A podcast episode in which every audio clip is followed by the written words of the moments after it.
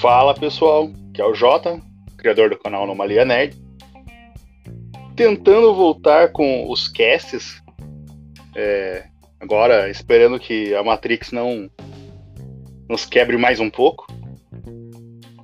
Vamos voltar falando exatamente dela, né, cara, que, que está voltando também para as nossas vidas. E eu trago hoje, além dos nossos conversas padrão, o nosso querido Joey, que é um viciadinho de, de Matrix também. Olá. Aqui é o Joey e eu tô feliz, eu tô realizado, porque pela primeira vez eu tô participando de um cast que vai falar de tecnologia. É. Pensando bem, isso é verdade. A, a Matrix realmente tirou o Joey das nossas vidas quando é um assunto que ele domina. Mas já chamamos você para falar bastante de, de RPG, então não reclame tanto. É verdade. Mas aqui tô eu, o Luke, mais uma semana aqui com vocês. Esperando que a gente não esteja na Matrix. Mas será que seria tão ruim assim? Se a gente conseguisse sair dela? Porque tá uma merda, sejamos sinceros. É, Cara, na verdade, a gente tá no. O, o programa da Matrix deu errado aqui. Bem errado. Exato. Mas antes que a gente comece esse devagar demais, baixa a vinheta pra mim, editor.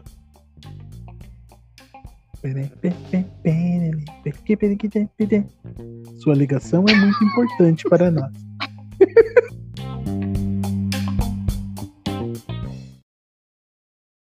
The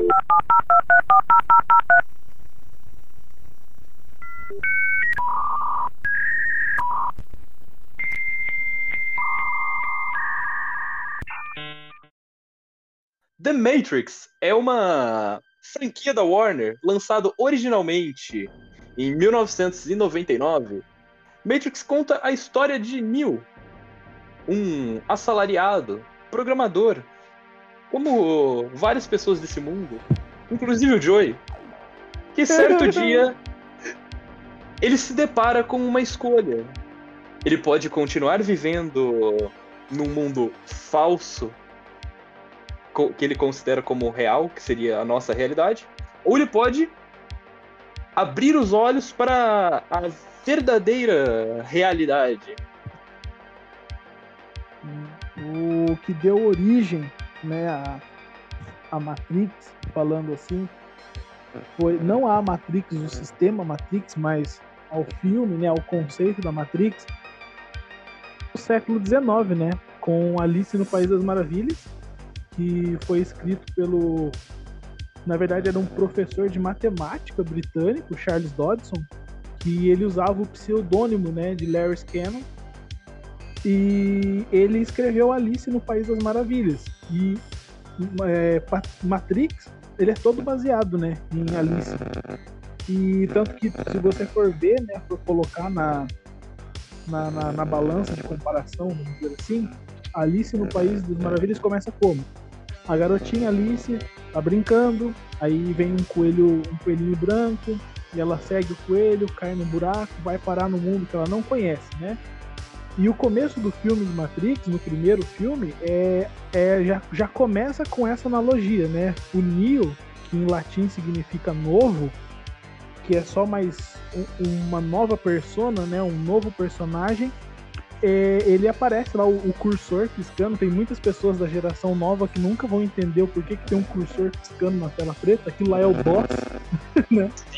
Então, é, aparece lá, né? É, Follow the White Hat, é siga o coelho branco, e aí toca o, o, a campainha do quarto dele, da, da, da pensão, onde ele mora, e aí ele atende e tem uma moça com um coelho branco tatuado no braço, e aí ele sai com essa galerinha e ali começa, é onde ele conhece Trinity, e aí vai a história, né? Então, é Alice no País das Maravilhas, que é uma, um conto que muitas pessoas não entendem, que na verdade é um espaço para diálogos filosóficos sobre realidade e essas coisas, que é do século XIX deu origem para Matrix e Matrix trouxe na época um conceito muito inovador sobre a própria tecnologia em si.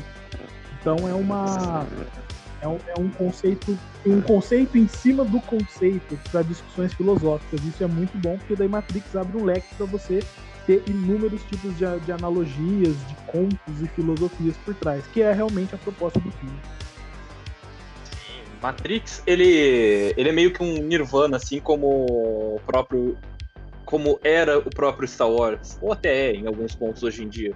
Em que você pode uhum. analisar como um filme de ação, você pode analisar como um filme que apresenta conceitos por baixo desse comercial de ação.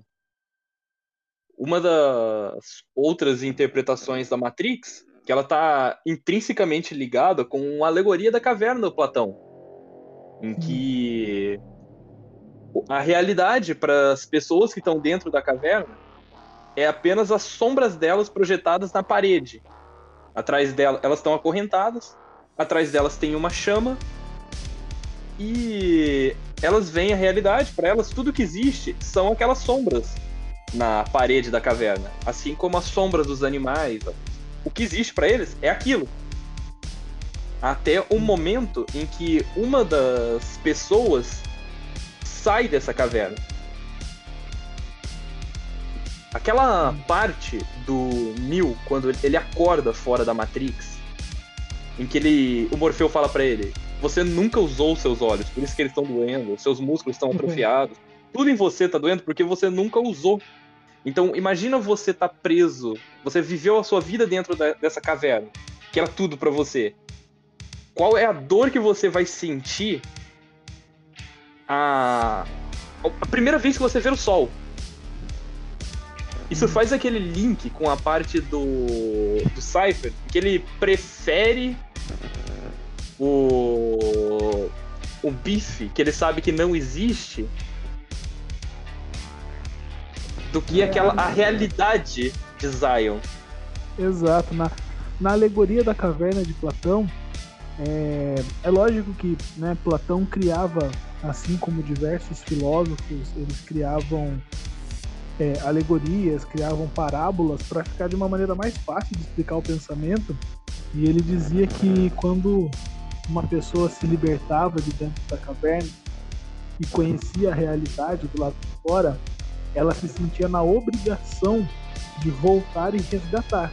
Só que Sim ele dizia que muitos que estavam dentro da caverna achariam que aquela pessoa que se libertou ela enlouqueceu e eles lutariam contra para não enlouquecer também para ficar na realidade né? assim então, como eles lutariam contra a liberdade Sim, assim como o Morpheus cita pro Neil alguns estão tão presos ao sistema que vão lutar para defender ele sim é exato essa é a é a conclusão, né, da, tipo, da, da, do diálogo dele sobre a realidade. Mas eu acho que é muito legal no começo do filme, quando você você tá no, no observando e se identificando com o Mr. Anderson, né, antes de ser o, o Neo, você tá se identificando com ele porque eu assisti pelo menos Matrix, eu assisti criança. E eu lembro de, uhum. de ficar muito confuso, e é lógico que como criança eu não entendi nenhum conceito muito filosófico no filme na época, mas eu lembro que me dava angústia de ver, porque na minha cabeça eu era o Mr. Anderson, sabe? Tipo, você se identifica com o protagonista. E aí eu ficava angustiado, porque de um lado tinha pessoas correndo atrás dele, pessoa entre aspas, né? Que o, os, os agentes Smiths, eles são, eles são programas, né? Mas assim, tinham pessoas caçando ele de repente você não sabe qual é a intenção, se eles queriam matar, prender, o que que era, mas era um perigo iminente e você tinha do outro lado um grupo de pessoas que você não conhece prometendo proteção para você. E aí você fica naquela dualidade, ou eu vou com um cara que eu não conheço e quer me matar, ou eu vou com um grupo de pessoas que eu também não conheço que supostamente dizem que querem me salvar que, que eu faço? Eu pulo do parapeito do prédio? Nem ferrando. eu não pularia. Sim. É, então, é, é, Essa angústia é muito doida. Sim, é, é, é incrível você pensar em toda essa, essa questão por trás da, da Matrix. A Matrix ela funciona com base na nossa ignorância. Sim, sim. E tinha um outro conceito também, que daí já puxando para a área de tecnologia, que no filme, é, é, lógico que tudo isso a gente está falando de, de, base, né? Para depois a gente conseguir se aprofundar um pouco melhor. Mas tem um conceito que as irmãs Wachowski não, não conseguiram passar na época, que o estúdio não permitiu que elas passassem, porque no filme eles dizem que o ser humano funciona como uma bateria da Matrix, né? Então as máquinas precisavam de energia, os humanos fizeram a maneira dos seres humanos é, investirem contra as máquinas durante a guerra foi tapando o sol para que elas não pudessem aproveitar a energia solar e aí elas né, é, precisavam de baterias e as baterias acabaram virando os próprios seres humanos. Mas o conceito original que os irmãos já tinham, já tinham é, dito é que a cabeça dos seres humanos eles funcionariam como núcleos de processadores. Só que a gente está falando de um filme de, de recém, né, da recém virada do milênio, filme de 2000. Então, naquela época, o, o conceito de, de, processamento, o conceito de núcleo de processador e como funcionava uma máquina, um computador, era muito específico para quem era da época. Então, o, o espectador leigo não iria entender essa noção. Então, o estúdio falou: olha, ninguém vai entender muito esse conceito tecnológico, que faz muito mais sentido hoje do que o ser humano sendo Sim. usado como bateria. Né? Porque, então, tecnicamente, assim, um ser humano em repouso mal conseguiria acender uma lâmpada. Exato. Um ser humano gera em torno de. A gente gasta, né? Consome em torno de 1.500 calorias por, por, por dia em repouso. E seria então, tipo, o. Muito pouca energia. Seria o mesmo. Você usar um ser humano como. Uma... Oi? Pode, pode se manifestar, depois eu conto uma curiosidade. eu gostaria de manifestar um momento.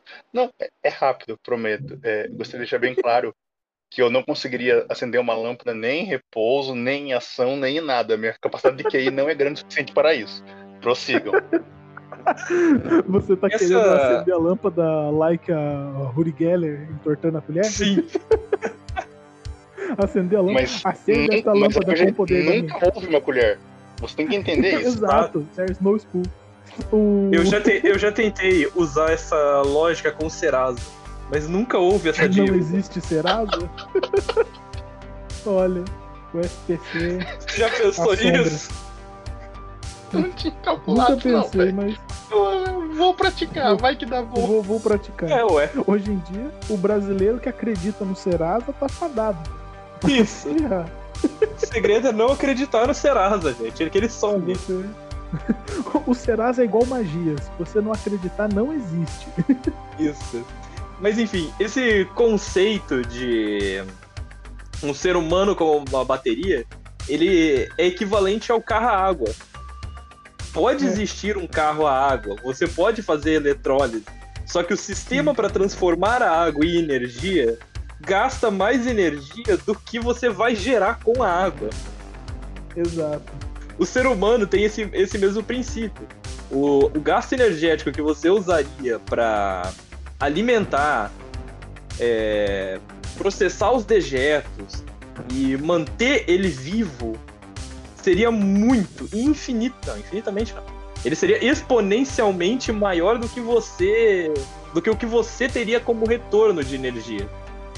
Mas como o Joey disse, numa, numa época que os processadores tinham um núcleo e estavam em uma casa a cada quatro bairros, não é um conceito fácil de você aplicar num filme que tem que vender.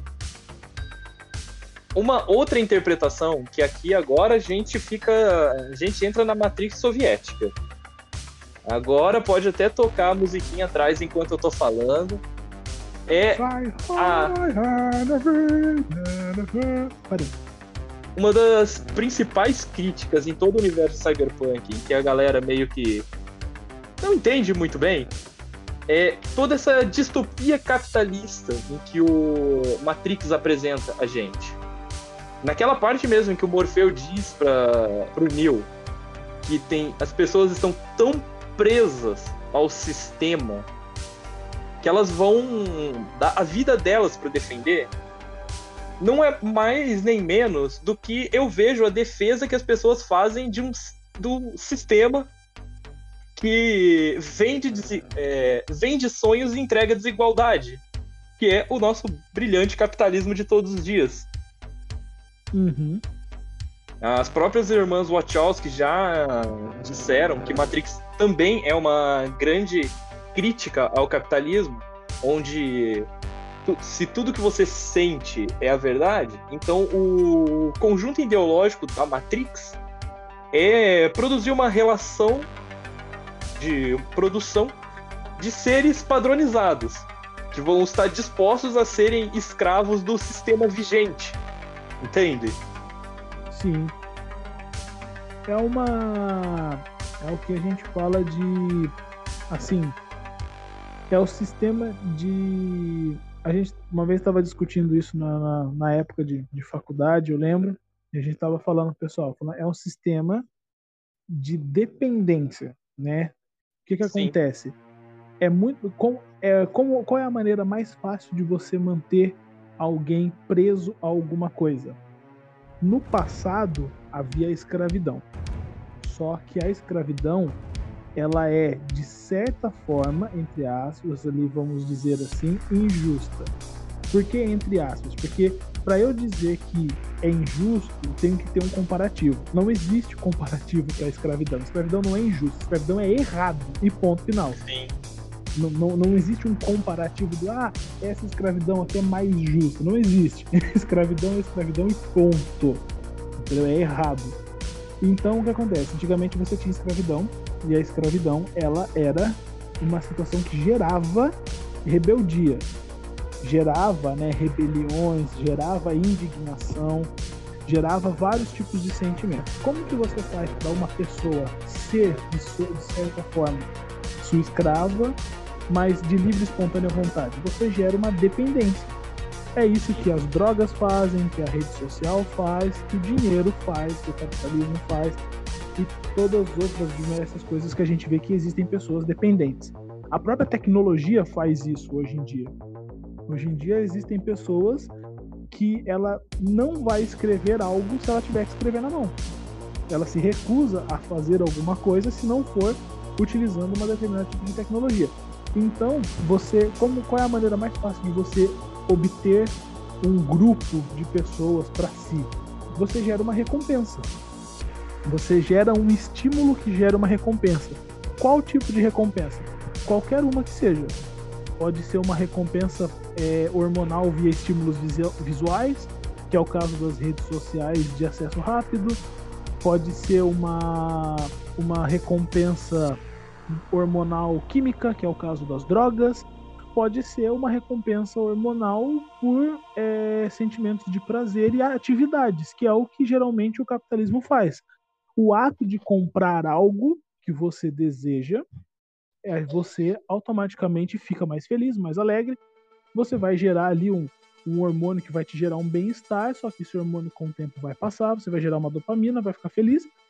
E aí você vai sempre criando é, essa dependência. Aí nós voltamos em cima disso para é, Platão Aristóteles, Platão de novo, se não me engano, Platão.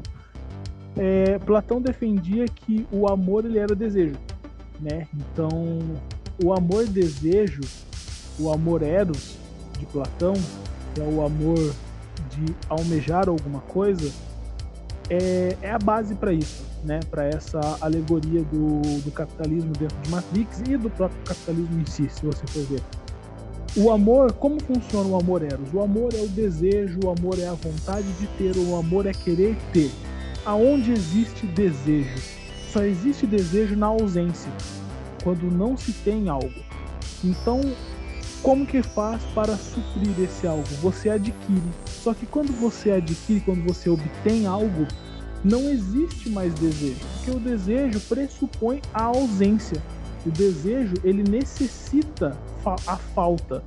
A partir do momento que se tem, não se deseja mais. Se tem, então não há mais amor.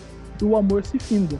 Exemplo, Eu, na época que estava na escola, almejava maravilhosamente ter um PlayStation 2. Eu sonhava com o PlayStation 2. Eu fazia juras de amor de que jogaria todos os jogos juntos com o meu PlayStation 2. Passado anos, eu trabalhei para poder comprar um PlayStation 2. Eu enchi o saco dos meus pais para ter um PlayStation 2. Eu sonhava com ele, eu queria, eu desejava, eu amava o PlayStation 2. Quando eu adquiri o PlayStation 2, depois de um mês, um mês e meio, até três ou quatro meses mais ou menos ali, aquele êxtase foi diminuindo. Depois de seis meses eu já visitava o meu PlayStation 2 uma ou duas vezes na semana. E depois de um ano mais ou menos, o meu amor passou ao PlayStation 3, ao qual eu não tinha. Por quê? Porque aquele amor, esse amor de desejo, o amor de Platão, o amor Eros, ele só é capaz de existir na ausência. E é isso que o capitalismo faz ele vai gerar para você sempre a necessidade da aquisição de algo novo que você não tem, para que quando você tenha esse estímulo, esse amor passe, você po possa desejar e almejar o próximo, a próxima versão daquilo. É triste. É, e é cara, e eu acho que você falou em trabalho. Matrix ela explica muito bem a relação de trabalho no capitalismo numa das primeiras cenas em que o hum. Sr. Anderson que ele você vê ele, ele é um cara especial dentro do mundo dele porque ele consegue fazer os trabalhos dele por fora você sabe que ele é um na uhum. no mundo dele ele é alguém especial porém para o mundo correto da Matrix inserida no, capital, no in, início do século XX, por ele chegar atrasado, o, a pessoa na figura dominante, o capitalista dominante, o patrão dele, simplesmente coloca ele num lugar padronizado, dizendo: Você não é especial, Sr. Anderson. Você é só mais um. Você é uma engrenagem da nossa grande empresa. Exato. Se você se acha especial, você está convidado a se retirar. Sim, Entende? ele é... fala, né? Se você chegar atrasado mais uma vez, eu vou ser obrigado a te afastar. É, é você vê. Isso não é o tratamento que a gente está acostumado a ver a um protagonista. Exato. Mas é, é, é essa comparação do dentro da Matrix seria essa, nessa hipótese que a gente está discutindo, que seria o sistema capitalista. O Neil é uma. O Anderson, no caso, ele é só mais um. Ele pode ser facilmente substituído por outra pessoa padronizada dentro do sistema. Uhum. Tanto que ele não é detectável, né? Tipo, os, os, os agentes têm que ir até ele e os caras perguntam, né? Nossa, mas por que, que os agentes demoraram tanto tempo para ir atrás do Neo? Ele falou porque ele era só mais um conectado na Matrix. A gente não sabia. Ele era só mais um. E é isso que traz pra gente a, a grande comparação que eu gosto de. No momento em que eles estão comendo aquele mingau e uhum. o, o rapazinho lá, agora eu não lembro bem o nome dele, e ele fala: Isso tem um certo gosto. Mas será que isso tem realmente o gosto que eu estou sentindo? Ou é a Matrix ah, que me sim, programou para achar que fala isso, isso, né? O mouse, isso? Então, é. nós que estamos ele fala, tem dentro gosto de mingau delícia. Sim. Nós que estamos dentro da Matrix. Alguma coisa relacionada gente... a gosto de frango. E eu não sabia sim. que o Mickey estava nesse filme. A Disney já comprou a Matrix? já, já foi. Já era. Apesar que tá na mão da Warner, então. Não. Agora, agora o Neo faz. Uhul. A, a gente que tá dentro da nossa matrix diária de todos os dias, os nossos sentidos respondem a certas coisas. Agora vamos a gente pensar em alguém que tá fora da Matrix, sei lá, uma tribo indígena isolada, ou uma pessoa eremita que não tem contato com as coisas que a gente tem contato. As coisas que nos. O, uma promoção muito foda de uma Black Friday não quer dizer nada para ele, mas pra gente é uma, é uma bomba de ansiedade. Sim. Da E mesma é maneira isso- que pra gente, o- a gente costuma brincar, né? Falar no trabalho, falar, ah, hora feliz, né? Ó, o happy hour de sexta-feira. Tipo, pra nós, e, e- eu falo isso pra todo mundo, tipo, passei anos da minha vida, de uma vida triste, esperando pela sexta-feira, esperando pelo descanso, esperando pelo happy hour, esperando pelo momento em que eu ia sair de casa e comprar os meus amigos pra jogar RPG ou alguma coisa do gênero assim. Porque eu não conseguia ter proveito, sabe? E algumas pessoas, às vezes, olhavam, tipo, conversavam comigo e falavam, mano, como é que você consegue, tipo, não aproveitar durante a semana? Pô, você não sai de casa. É, e sabe, tipo, você não, você não aproveita. E a minha realidade, ela não condizia com isso. Tipo, na minha realidade, de segunda a quinta-feira, eram dias monótonos, eram dia, dias tristes, e sexta-feira era um dia maravilhoso. E para algumas pessoas, muitas das vezes que trabalhavam comigo, não era assim, né? São duas realidades completamente diferentes se chocando. Isso é, isso, isso é uma questão muito legal de se trabalhar sobre sobre essa matrix diária em que a gente está. Sobre como ela coloca na gente expectativas sobre coisas que não tem tanto valor quanto a gente a gente dá valor para as coisas que não tem. Exato, o valor é relativo. Sim, que nem.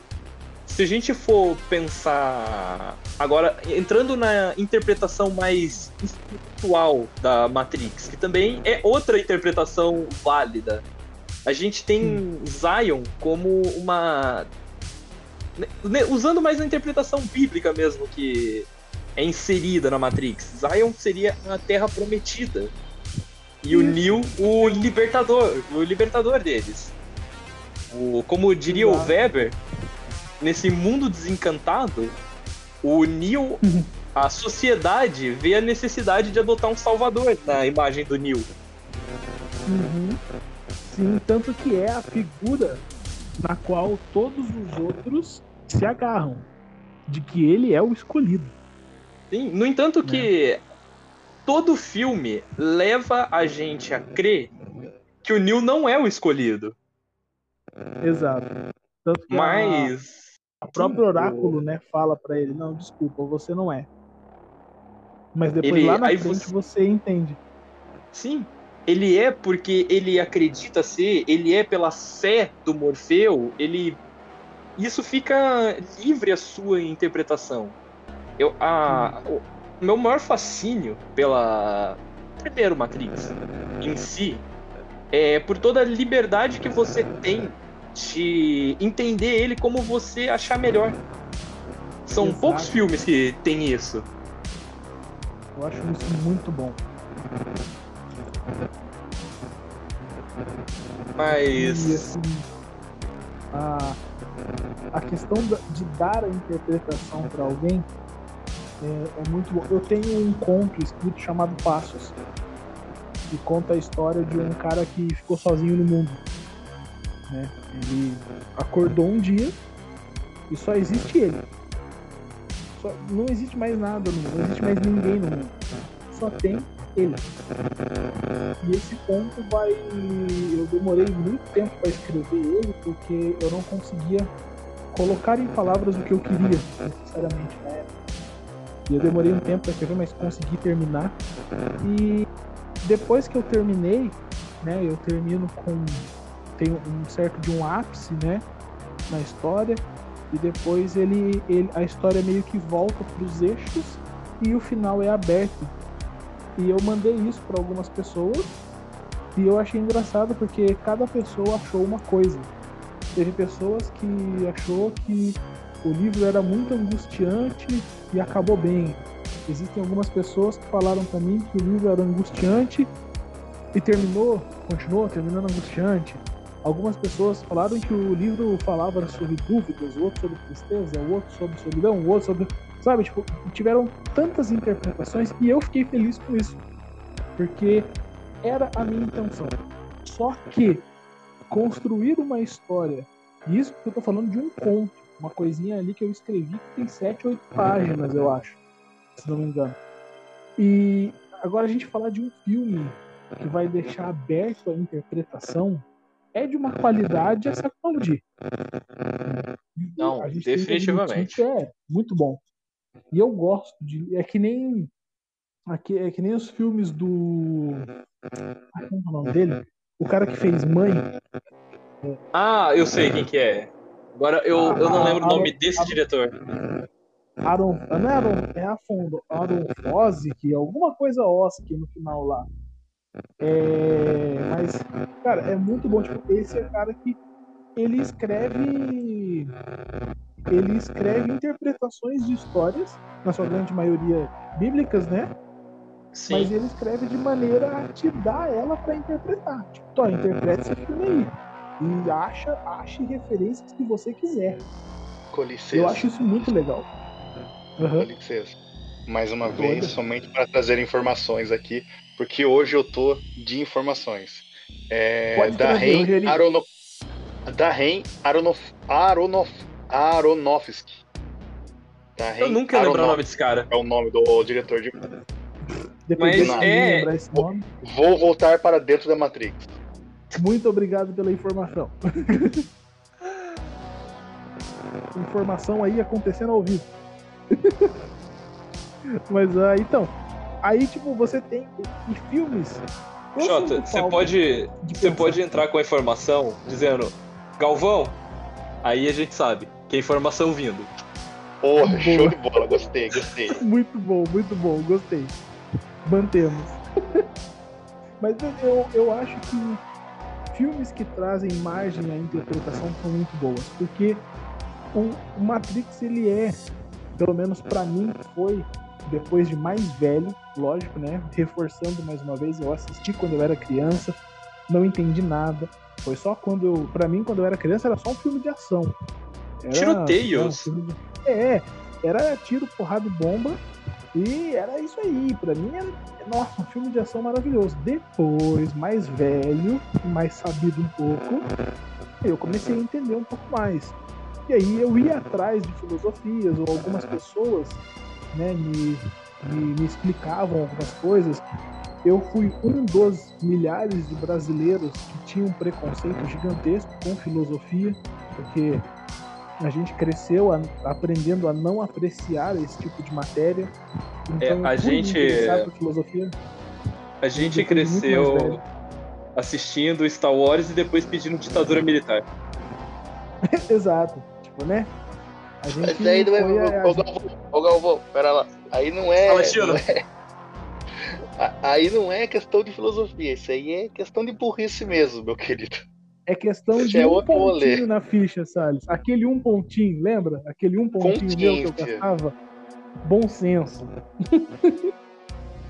Cara, que eu vou falar, eu adoro filosofia, cara, mas eu entendo quase nada. Eu acho muito legal, eu estudei muito, eu estudei bem raso, pretendia ler mais, mas nunca me aprofundei. Eu fui, eu fui estudar depois de bem mais velho, tipo, depois de muito mais velho mesmo que eu fui me interessar e eu quero aqui deixar o meu agradecimento para um senhor que trabalhou comigo chamado Benigno. Ele, sim, Benigno é o nome dele. Coincidência, cara. Exato, ele era Meu Deus, bom. ele é o predestinado. Olha a Matrix agindo aí. Olha a Matrix, ele era o, o The Chosen One na minha vida. E, tipo, ele, ele era. Ele era psicoterapeuta ele era. Não era psicólogo, ele era psicanalista. Lembra, lembra até hoje? Ele era psicanalista e ele trabalhava na mesma empresa que eu, ele trabalhava no setor de RH. E uma vez a gente saiu para almoçar.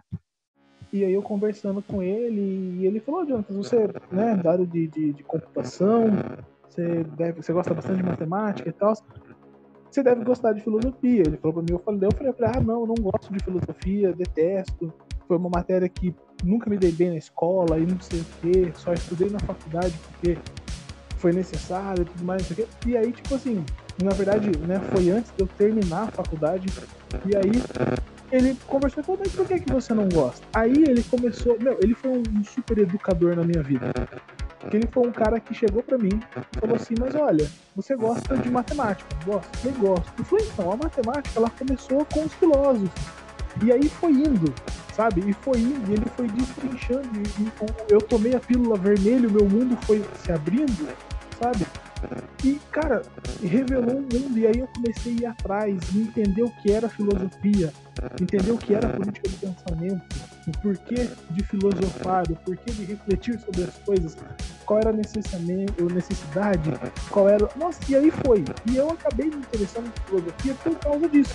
Entendeu? E aí, quando você estuda algumas coisas de filosofia, você começa a perceber essas, essas alegorias em filmes e aí o seu mundo muda, né? E eu aprendi uma regra, uma regra não, né? Porque a gente sabe que as coisas se mudam com o tempo, mas eu aprendi que conhecimento e informação são duas coisas completamente diferentes, né?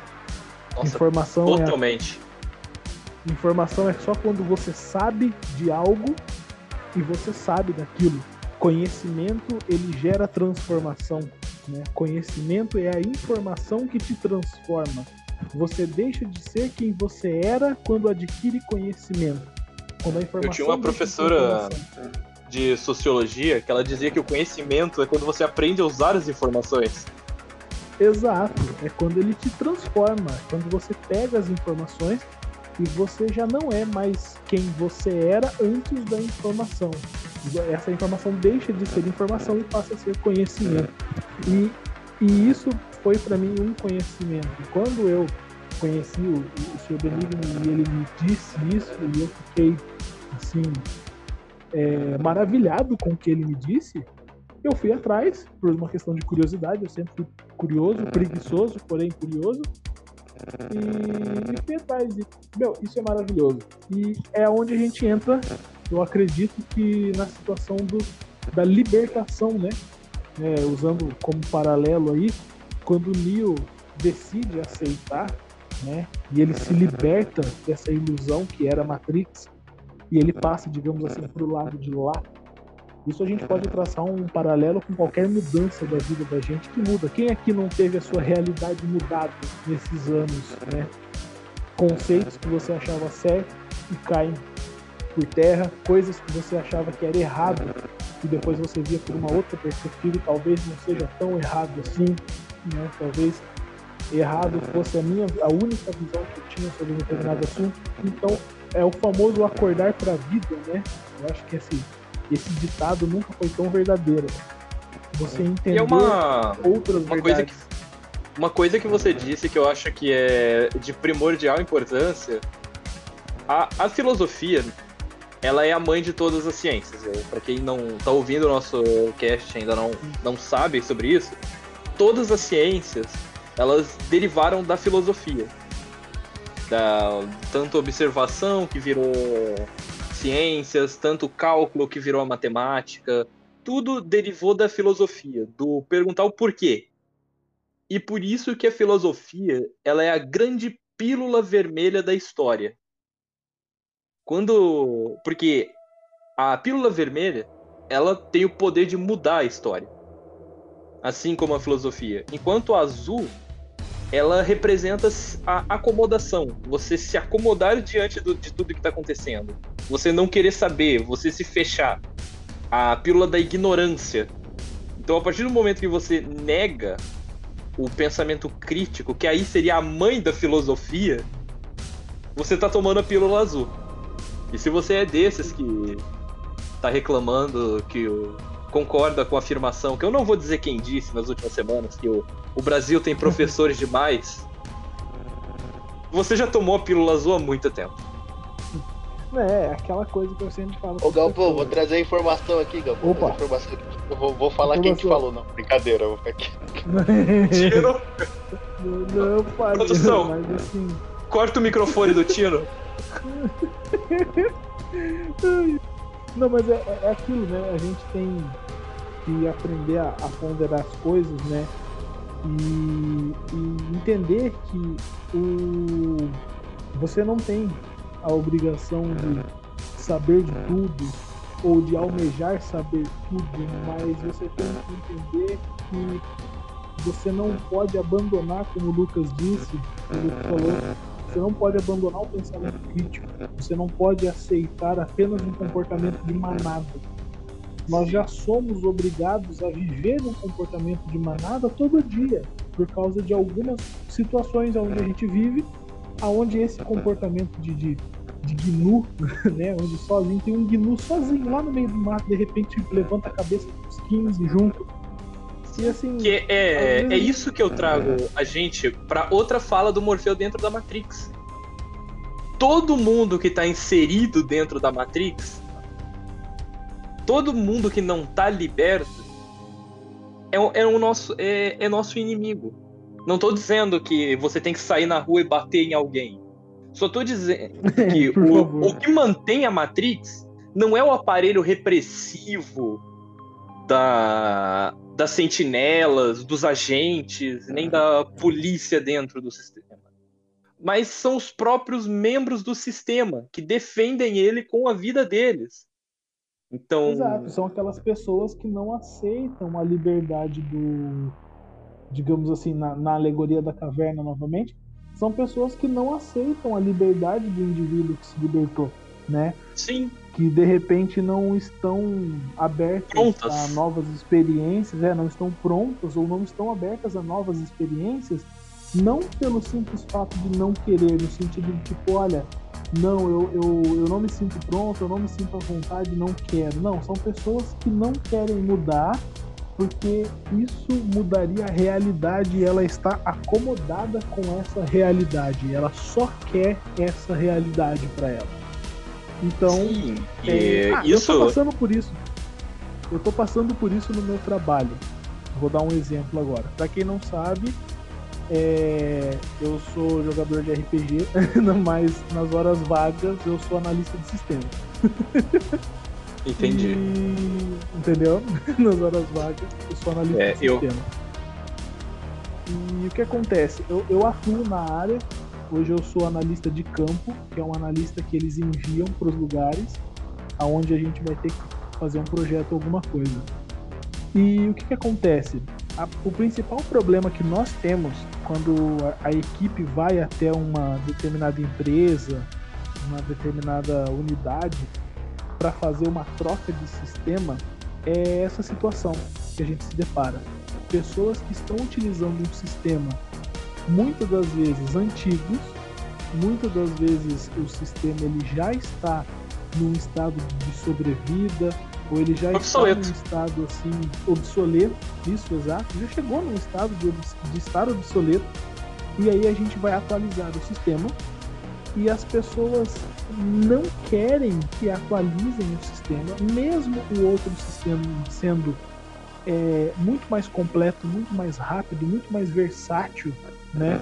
E as pessoas não querem. Por quê? Porque eles vão ter que aprender coisas novas, eles vão ter que lidar com uma nova realidade no dia a dia que vai tirar ele da zona de conforto.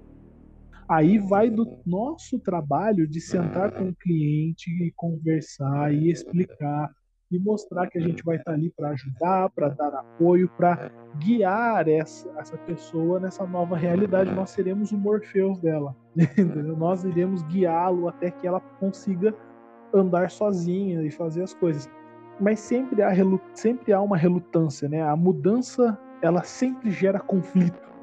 Então, vai também da gente entender, mas há aquelas pessoas que não querem e não adianta você lutar contra elas no sentido de falar, não, vamos, vai ser melhor. Elas não querem, elas precisam ter as próprias experiências para aprender se ela vai ter ou não uma, uma vida melhor, vamos dizer, do lado de lá.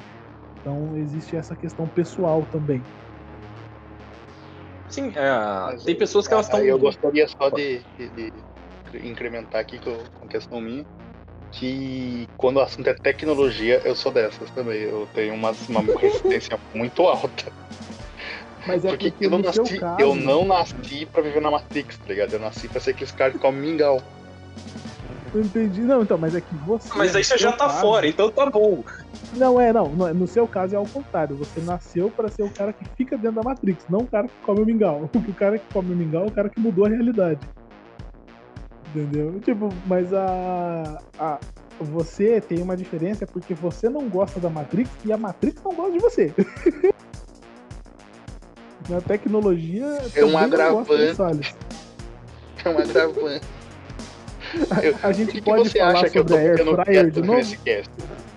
Por que, que você acha que eu tô ficando quieto nesse cast? Eu tenho medo. Faz Você quer sentido. contar sobre a Air Fryer? Não, vai, vamos lá. É- é- Essa história é sempre boa. Deixa, deixa eu. Simplifi- simplificar como o Joey é o Choi zoando o rolê. Como baixou um agente na casa do Joey quando ele saiu? Bom, veja a situação. dizendo. Morávamos juntos e tal. O Joey saiu de casa pra ficar uma semana na casa dos pais dele aqui na, na cidade natal. E eu fiquei um- uma semana sozinho lá em Londrina. Ah, show de bola. Nessa uma semana, meu note deu pau. O, o mouse do Joey parou de funcionar.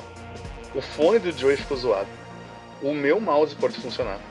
E a Air Fryer, que tinha acabado de ser comprada, explodiu. Ela tá com uma bola de fogo na minha cara. Mano, a Air Fryer chegou a deixar a tomada preta. Você tem uma ideia, a tomada era branca. Quando eu cheguei, a tomada tava preta e o Salles estava branco. Cara, e, na hora que explodiu, eu mandei mensagem pro Joey e falei, Joey, tá na, tá na validade ainda? Porque. que eu acho que vai ter que trocar. Eu falei, não, Joey, não, peraí, deixa eu vamos, ver, eu, eu chegando a gente vê. Cara, eu tava uma semana já surtando, porque tava tudo dando errado, tudo falhando. E eu não sabia como resolver. O Joey chega, e a partir do momento que ele coloca o pé dentro de casa, tudo volta a funcionar perfeitamente. É a presença da aura de TI, tá ligado? Foi mesmo. O, o- o profissional de TI, ele tem uma aura chamada é uma aura do observador. Enquanto a gente estiver no mesmo ambiente que o objeto eletrônico, o objeto eletrônico tem 90% de chance reduzida de dar defeito. Essa é a aura de todo profissional de TI. Se ele der o defeito é porque ele é uma impressora. Exato, exatamente. Ou um computador da positivo. Meu Deus. Cara, mas, Mas então, o- eu acho. Não, pode, pode seguir. Não, Eu quero falar que o mais engraçado foi o Salles me mandando mensagem. Mano, a Airfryer tá na garantia. Eu falei, nossa, será que aconteceu? Porque a Airfryer tentou me matar. Aí eu falei, como assim a Airfryer tentou te matar? Ela explodiu. E assim, eu peguei e falei, mano, a, a rede elétrica da casa é mais antiga, mas ela não é tão antiga assim. Falei, mano, na hora que eu chegar eu vou ver. Ele falou, cara, eu coloquei ela na tomada de novo, coloquei ela em outra tomada, depois ela não liga. Falei, cara, nossa, deve ter queimado mesmo, pra valer, né? Eu aciono a garantia a hora que eu chegar. Aí eu cheguei e eu esqueci que ele tinha falado pra mim que a Airfryer tinha dado problema. Eu coloquei a Airfryer na tomada, ela ligou, eu fiz uma carne, preparei a comida, sentei pra jantar. Aí ele chegou do trabalho, ué, o que, que você tá comendo? Eu falei, "Ah, eu fiz uma carne na Airfryer. Ele, "Ah, mas a Airfryer não tá funcionando o seu mouse também parou de funcionar. Eu tava jogando LOL na, na época, tipo, com o meu mouse funcionando na boa, comendo uma carne que eu fiz na air fryer e com o fone de ouvido conectado no, no meu conectado no computador e eu ouvindo o jogo e música. Aí ele falou: "Peraí, o fone tinha dado problema, o mouse tinha dado problema, a air fryer tentou me matar, ela explodiu". Falei: "Mano, tá tudo funcionando normal". Ele, ó, quer saber? Eu desisto. E foi tomar banho. E ele saiu, Você ele só ouve. saiu. Sinceramente, Jota, fique longe de inteligências artificiais, por favor. Cara, a inteligência é malemar a minha, e olha lá. O, Sa- o bom do Salles é que assim, se um dia a inteligência artificial do mundo se rebelar contra a gente, a gente usa o Salles de arma. A gente põe ele na frente nela. todos os exter... ele, a gente coloca ele na frente, todos os exterminadores do futuro desativam. Você vai lá, tenta fazer uma carne naquele cara ali. Você vê o T-800 derretendo. Exatamente. Cara, essa cena, esse, essa época, essa semana, cara, vai ficar na história pra mim, pra mim. Eu vou contar, nossa, pra todo mundo que eu puder. Porque é muito engraçado. eu sei que o Salles foi desesperador, mas Pra mim é muito engraçado. Obrigado que eu te fiz bem. Eu- Nada. Obrigado. Oi, muito- Obrigado que, que eu morrer fez você rir. A gente precisa falar sobre a minha percepção, que é motivo de piada há mais de 12 anos. Não, vai, continua. Obrigado. Plus, Então, aí a gente falou da questão da libertação, de quando o Neo, o Neo se liberta, né? E vive na Matrix, e vive aventuras, e ele começa a acreditar em si mesmo. E depois ele volta, né? E tem a questão da, da luta do, do, do contra o Cypher depois, que trai eles, porque ele quer voltar pra Matrix, porque ele não aguenta mais aquela vida de, de, bosta ali e tem o ataque das máquinas e tudo mais. Aí eu tenho uma pergunta para os senhores. O que o senhor. Porque assim, pra mim, Matrix, ele já acabou no primeiro filme. Acabou, tem uma história fechada ali. Aí tem outros dois filmes que derrubam conceitos do primeiro filme, mas isso não vem ao caso. Enfim, pra mim o primeiro filme é bonito, lindo, redondo, cheiroso, coisa fofa. O que os senhores esperam desse outro, desse próximo filme? do Matrix 4 de volta ao jogo com John Wick. Muito dinheiro pra Warner. ah, não, isso aí é com certeza. Cara, então, Qual é o conceito que você acha que eles vão abordar? pensando que o, que o Neo já ficou em uma Matrix que tinha demônios e nela ele se, chamava Constantine. Ele foi pra outra Matrix e ele era o John Wick naquela. E talvez essa seja a continuação dessa. E numa anterior a Matrix, em que ele tinha que salvar um ônibus, Nossa, meu Deus, não. E do nada ele entrou numa Matrix quebrada e entrou dentro de um Peraí, protagonista peraí, de um peraí, jogo. Galvão, peraí. Galvão, peraí. Cara. Todos os filmes do tá John Wick chegar. Todos os filmes do John Wick Todos são, os do na Keanu verdade. Reeves são Matrix. Keanu Reeves, isso. Todos os filmes do Keanu Reeves são uma versão Keanu's da. Matrix. Vocês já pararam é pra pensar nisso? é isso? Isso. Meu. Então no 4 vai ter um momento em que vai abrir um portal em que vai sair a Sandra Bullock. a- a- depois vai sair a Trinity. Vai sair o Bob Esponja também. O V de Cyberpunk. E o ônibus E um ônibus. com a musiquinha dos Vingadores. Ai, caramba. Eu espero essa mato, cena. né? Coisa. É isso que eu espero de Matrix 4. Que pode acontecer Ótimo. dentro da Matrix, porque é só você colocar um pendrive lá e tudo isso acontece. Você só renderiza tudo lá e já era. E Se já eles era. perderem a chance de colocar pelo menos um easter egg disso, Não, tem que ter aí um você me decepciona muito. Eu, eu sou a favor do ônibus agora. Eu não tinha pensado nisso, mas agora eu quero um ônibus. É, eu, eu, assim, vou falar da minha concepção de leigo, porque eu só assisti o trailer. Eu, eu não vi nenhum review, porque eu quero assistir Matrix 4 na mesma vibe que eu assisti o primeiro filme. Quando Eu era também. criança, sem saber assisti. nada. Eu não Então, tive eu não absolutamente nada além do trailer também. Eu quero Eu só surpresa. assisti o trailer. Eu não eu quero. eu não- Eu quero ter. Eu não quero estragar essa experiência pra mim. Eu não Sim. sou um cara que liga pra spoiler, não, não ligo mesmo. Eu acho que pra mim, é, se o spoiler não for do plot do filme, não estraga a experiência pra mim, lógico, né? Então eu não sou um cara que liga pra spoiler. Só que eu hoje eu quero me dar o luxo de assistir um filme sem saber o que ele propõe, só pelo trailer.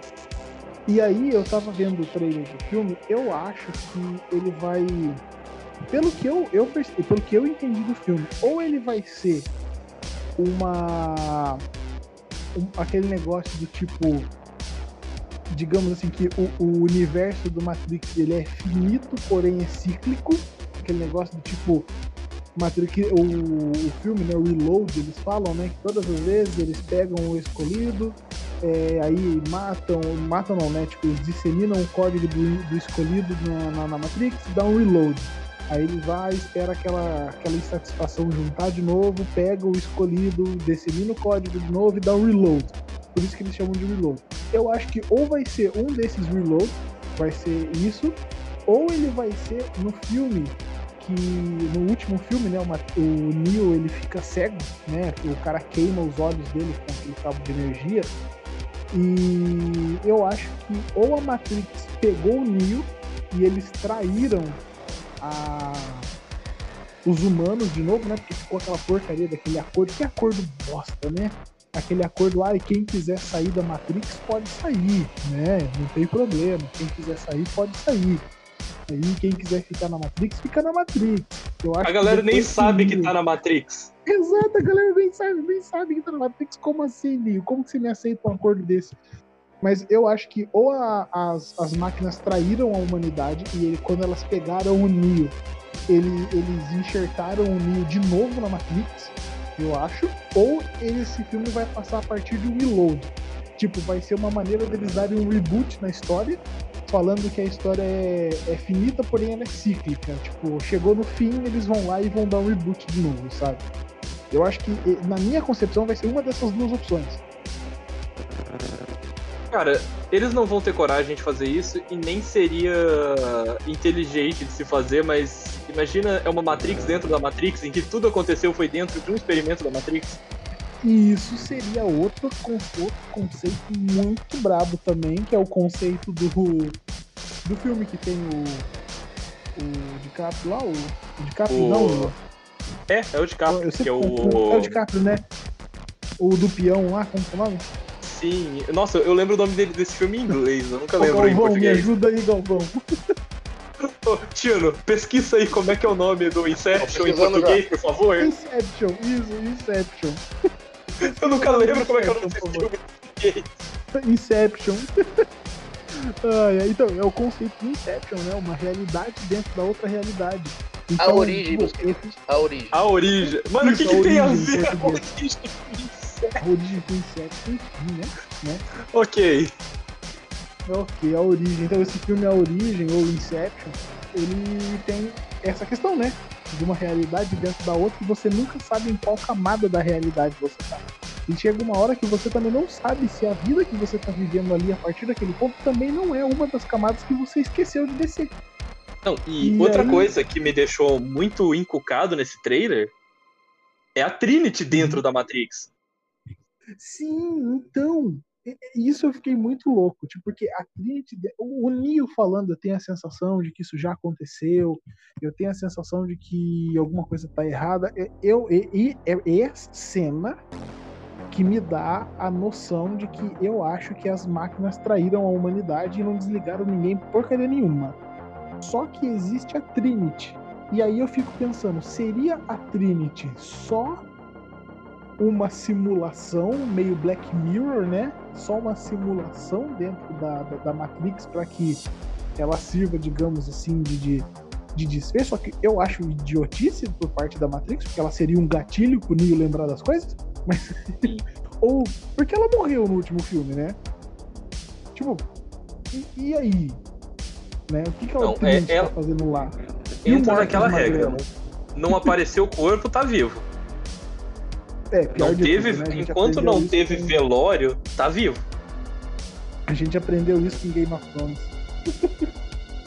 não apareceu o corpo é porque pode estar vivo. Né? Olha Stranger Mas, Things é, aí. Eu fico meio doido com essas coisas e eu, eu tô levemente incomodado com Morpheus magrelo. Porque o, é, o... o ator que vai fazer o Morpheus é mais magro do que o outro Morpheus antigo. É, o, o Lawrence Fishburne, ele era grandão pra caramba. É, então. E eu tô acostumado com o Morpheus brutamonte. Mas eu tô, eu tô bem. Eu tô aberto. Não, e é um ator visível, visivelmente mais jovem. Sim, claro, com certeza. Visivelmente mais Isso que me dá a, a, noção de que pode ser um reboot, pode ser um reload, Sim. sabe? Tipo, os caras capturaram o Neo, disseminaram o código dele na Matrix e agora tem um outro reload, entendeu? Tipo, eu acho, sei lá. Vou, vou, vou, tô... tá, vou, vou me manifestar. Vou. Por Aê, ele está vivo. É, eu acho que a possibilidade de ser uma Matrix dentro da Matrix existe, mas ela é bem baixa. Sim, mas é, o trailer não. tem dado algumas dicas, porque normalmente o Matrix sempre trabalha com tons de verde, e se você reparar no trailer, tem alguns tons de amarelo em vários momentos. Alguns códigos de fonte que aparecem em amarelo também. Então pode Sim, ser que mas... seja uma, uma nova pegada. O código amarelo não tinha a ver com aquela parada do Neo enxergar a realidade então, como um código fonte? Mas o que, que acontece? Veja, veja da seguinte forma: e se aquela realidade ali, que a teoria que tem é essa, né? De duas Matrix é o quê?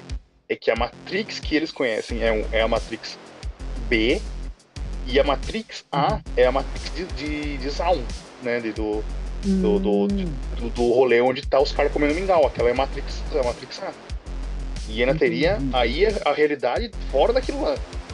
Porque na hora que ele começa a ver as máquinas em amarelo no, no outro rolê e o mundo em amarelo, a, a teoria que surgiu foi essa, tá ligado? O pessoal foi pra esse lado. Eu nunca interpretei desse jeito. Mas É. o pessoal compra essa causa aí. Eu, eu, eu tinha, né, quando eu assisti depois de mais velho, eu tinha entendido que quando ele via o código-fonte com os olhos, né, ele via o código-fonte verde, né, o código da Matrix, e aquele momento que ele estava enxergando a realidade amarela, na minha concepção pelo menos, ele estava enxergando o mundo com a mente. Então, tipo assim, ele estava enxergando, vamos lá, dizer, voltando para Platão, o mundo das ideias, né? O mundo do, Sim. ele estava enxergando a realidade em sua perfeição. É por isso que ele estava enxergando amarelo. Mas Até dá pra in- interpretar dessa forma? Até dá. Mas Matrix trabalha muito com a questão de tecnologia e o que é possível Exato. dentro da sua mente num universo imaginário. A partir do E- momento que fora do universo imaginário, a sua mente não tem superpoderes, você não é um super-humano, entendeu? Sim, e uma outra então eu coisa, não consegui enxergar com a mente fora É. do, do rolê. Uma coisa é você apresentar a tecnologia conversar com quem tá assistindo em 1999 com coisinhas verdinhas bonitinhas. exato. Isso praticamente não tem nada a ver com uma pessoa que não tem, não assistiu os três primeiros Matrix ou uma pessoa mais nova.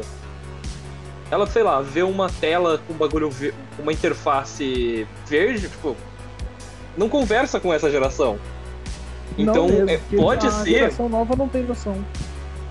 Pra apresentar tecnologia, hoje é uma coisa mais. Eu diria mais futurista mesmo. Não, não muito Sim, de código, eu- mas mais interfaces gráficas se renderizando, aquela coisa meio Doutor Estranho, Sim. os aqueles Isso, prédios e eu tudo acho que mais. hoje em dia, essa questão, eu, eu acredito isso também. Eu acredito que hoje em dia, para conversar com a geração, é, eu acho que seria muito mais visual na questão de você reparar, como você disse, renderização, né? Hoje em dia, o conceito de renderização ele está muito mais relacionado à base de algo como era o DOS, o Telnet da vida pra gente, né? do- Dos anos 2000 e da década de 90, né? E ele tá muito mais relacionado de igual, né? Ele é equivalente. É né? muito mais uma, uma representação visual de matrizes em 3D do que Isso, códigos fontes isso. na tela.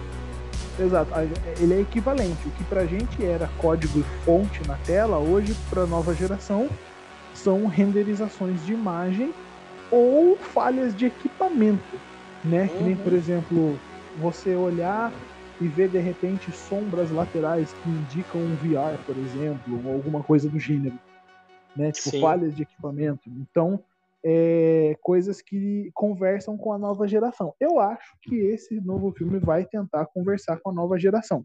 Posso estar errado? Posso. Não vai ser a primeira nem a última vez. Mas E até porque Né, a eu- tecnologia, a tecnologia evoluiu, até pra gente mesmo pensando que Matrix se passa em 2199, até onde a gente sabe pelo cânone Sim. da história, não faz mais sentido você representar a tecnologia do ano 2000. Porque a gente vê no trailer que o, o mundo de Matrix tá, se não em 2021, mais próximo. Sim, a gente vê uma adaptação muito boa da tecnologia, pelo menos eu vejo, no Deuses Americanos, né, do New Gaiman, onde no livro Sim. o Tecnoboy ele é representado por um cara gordinho com olhos verdes de fósforo, né, que eram a cor das telas de fósforo da época, né? Sim. E ele era representado daquela maneira. E na série, que é mais atual, ela é representada por um cara mais magrinho, que tem olhos com imagens pixeladas e ele tá sempre com o celular do lado, e essas coisas. E isso conversa melhor com as pessoas. né? Então, é, eu acho que eu, eu pelo menos espero, eu espero de mente aberta que esse novo filme aborde esses assuntos dessa maneira. assim, eu espero que seja uma experiência legal esse filme. Não espero que em 2021 um dos filmes que vai ter um, maior, um dos maiores orçamentos do ano seja algum filme de crítica social que se torne um clássico como foi o primeiro. Mas eu espero também que não seja um filme de tiroteio besta. Sim, sim, eu também tenho essa esperança. Apesar de que eu acho que se tornar um clássico, só o tempo dirá, né? Porque Sim. Star Wars, Matrix, esses filmes que eram na época ruins, vamos dizer assim, né? Não eram, não eram filmes para o público da época, na época eram considerados ruins e hoje se tornaram clássicos. Então vai acabar sendo coisa de com... quando a gente tiver com 50 anos a gente volta a conversar de novo. Mas, Mas assim, assim, falando sobre É. Matrix mesmo, eu acho que eu acho pra vai nós. Não, pode, pode Não, ser. desculpa. Eu não queria falar só pra você que eu acho que vai ser difícil esse filme superar o que foi a experiência do primeiro. Eu, eu acho que se ele não se tornar um clássico, eu também não tenho esperança de que ele vá se tornar um clássico, mas se ele se tornar bem, se ele não se tornar, eu já estava esperando porque o primeiro envolveu a experiência do espectador, como foi para quem assistiu, por exemplo, Um Lugar Silencioso no cinema, né? Não, definitivamente. Então é Mas, assim, isso. Eu. Sobre. Sobre isso mesmo, é. É aquela expectativa que se cria. Porque Matrix, pra nossa geração, tem a mesma influ... o mesmo tamanho de influência a toda a cultura, a toda a produção cultural que teve Star Wars. Pelo o Ah, número de coisas que referenciam a Star Wars, é do mesmo nível de coisas que referenciam Matrix. No entanto, que Sim, sim. toda obra que teve alguma relevância, desde, sei lá, os Simpsons, faz, tem alguma referência. Tudo Black na cultura Mirror. pop. Black Mirror. Eu acho que Black é muito Mirror difícil uma- um a gente. conceito- Sim. Black Mirror foi um, um conceito tecnológico que para muitos foi novidade, mas para quem assistiu Matrix, assistiu Além da Imaginação, assistiu essas, esse- esses filmes, essas séries, tipo, a gente já entendia o conceito. A única diferença é que Black Mirror veio muito mais bem feito, uma capacidade maior, Técnica né? É, muito e maior. conceitos mais sim, uma, tecno, uma tecnicalidade, ó, consegui falar, muito maior. E veio dando tapa na cara, né? E- E até porque eu falo. Se Star Wars trouxe pra gente o sabre de luz, Matrix trouxe pra gente o Bullet Time, que é uma referência consagrada do cinema. Eu acho que não tem uma série que não tenha brincado de Bullet Time depois. Não, Até virou, virou modinha, né, na época, quando depois que saiu, porque tudo tinha bullet time e cabos, tanto que Matrix no segundo filme eles acabaram não, não usando o bullet time mais porque tava já caiu, tinha caído no gosto popular. E eu não, não sei vocês, mas eu acho que. Tudo, a, pra, a gente tá numa bolha. A gente gosta muito de filmes como O Senhor dos Anéis. Mas. Matrix é uma coisa do imaginário popular coletivo. Todo mundo, da nossa geração pelo menos, sabe o que, que é. Sabe o que, que é Matrix. É, Até nossos- assistido, sabe. Sim, até nossos pais mesmo, quando você desvia de alguma coisa, fala, olá, fez Matrix. Isso é um clássico do brasileiro. Então, Exato. é. é uma coisa de um tamanho incomensurável a gente pensar o que é Matrix. É um marco da cultura pop. Que É, foi, influenciou toda Ele a produção cultural depois disso. Por isso que eu Matrix comparo ele com. bandeira, né? Sim, por isso que eu comparo ele com Star Wars, que é outro marco do- da produção cultural. E é daí que vem toda essa importância do- dele. E é importante que a gente discuta esses conceitos dele. E, no entanto, Matrix, ele é tão ou mais impor- tão importante para a produção cultural que ele inspirou o um, um novo campo da filosofia. A gente sempre Uhum. teve o conceito da realidade, o mundo das ideias, até que Matrix apresenta pra gente a realidade simulada. Exato. Que ela, É, ela já apareceu. Sim. Ela já tinha aparecido pela primeira vez num artigo do Nick Bostrom de mil. Não, é, ela aparece pela primeira vez num artigo do Nick Bostrom após o filme. Ela já tinha tido o, o René Descartes em 1641, ele já tinha tentado explicar com o que ele tinha, lembrando, 1641, ele já tinha tido uma ideia do que a realidade de fato seria e tudo mais. Então, depois que a gente tem Matrix em 99, depois que a gente tem Black Mirror, para pensar que o que é uma realidade, o que é a realidade? É o que a gente toca, é o que a gente sente, é o que a gente cheira. São os impulsos. Isso não passa de impulso no nosso cérebro. É, é o que o. O que o Morfeu fala. Da reali... É o que o Morfeu fala. Ele, ele fala o que é a realidade pra você. Aí ele fala, ah, se a realidade é o que você consegue tocar, sentir, cheirar, então a realidade pra você é algo que se resume a estímulos do seu cérebro, a estímulos elétricos do seu cérebro. Tipo, é muito doido. E É uma é coisa que é que é- abordado no. É abordado no, no- naquele livro que eu não tive a oportunidade de ler, eu só conheço ele por referência bibliográfica da época da faculdade, que é o Simulacrum Simulation, né? Que é do Sim. Jean Baudrillard. É Outro- 81, né? Sim. Outro livro que eu, eu- recomendo muito que todo mundo leia é. o- eu, não me, eu não lembro como é que é a tradução dele certinha, mas é alguma coisa como os androides sonham com ovelhas elétricas. Ah, sim, sim. É, é um livro maravilhoso. E ele, ele é antigo, pra você ter ideia. Ele trabalha toda essa, essa questão da, da, da realidade, da inteligência artificial. E sim É o que a gente bom. pensa, cara. A primeira vez que eu vou falar uma experiência minha. A primeira vez que eu tive oportunidade de testar um HTC Vive, que é um óculos de realidade virtual, Uhum. e você vai jogar uma experiência de qualidade naquilo. Eu tive a oportunidade de jogar o Half-Life Alyx.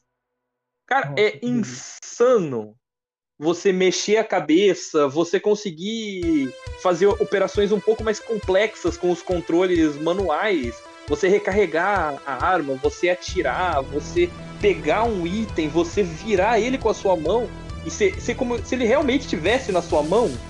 Você consegue ver os ângulos dele, Uhum. é, é uma experiência incrível. E mais recentemente eu tive a oportunidade de ter o DualSense, o controle do PlayStation 5 em mãos. E Uhum. esse sistema, como a gente está falando de sensações, esse sistema dele de você ter um, uma resposta tátil ao que você está fazendo dentro do jogo, eu testei ele no Astrobot Playroom. Você tá andando com teu personagem na neve, você ou numa superfície metálica, na areia, você tem sensações diferentes no controle, sendo passadas em tempo real para sua mão. É muito bom. E é legal porque esse tipo de tecnologia, que a gente, é, na parte de tecnologia que trabalha em paralelo, né, a, a parte cognitiva, a parte sensorial, essa tecnologia ela trabalha com a parte de expectativa do cérebro. né? Então, muitas das vezes você não precisa nem representar a sensação, você não precisa nem estimular. Você, você estimula um ambiente e o seu corpo se encarrega pela expectativa de simular aquela sensação. Então é, é incrível quando você consegue cruzar o funcionamento da tecnologia com como funciona o cérebro e ao mesmo tempo eu tenho um pouco de medinho como uma pessoa da área é porque eu sei aonde isso pode chegar né Sim, lógico que isso é um. O problema é que enquanto a humanidade ela tá meio presa, debatendo coisas como o- uma mulher deve ganhar o mesmo que um homem em 2021, será que isso é justo? Duas pessoas iguais, só porque sei lá uma pessoa tem uma cor diferente da outra, ganhar ganhar igual? A gente tá discutindo Exato. essas coisas ainda. é, enquanto a gente- que, então eu Enquanto, ia por exemplo, Pode, pode continuar. Uhum.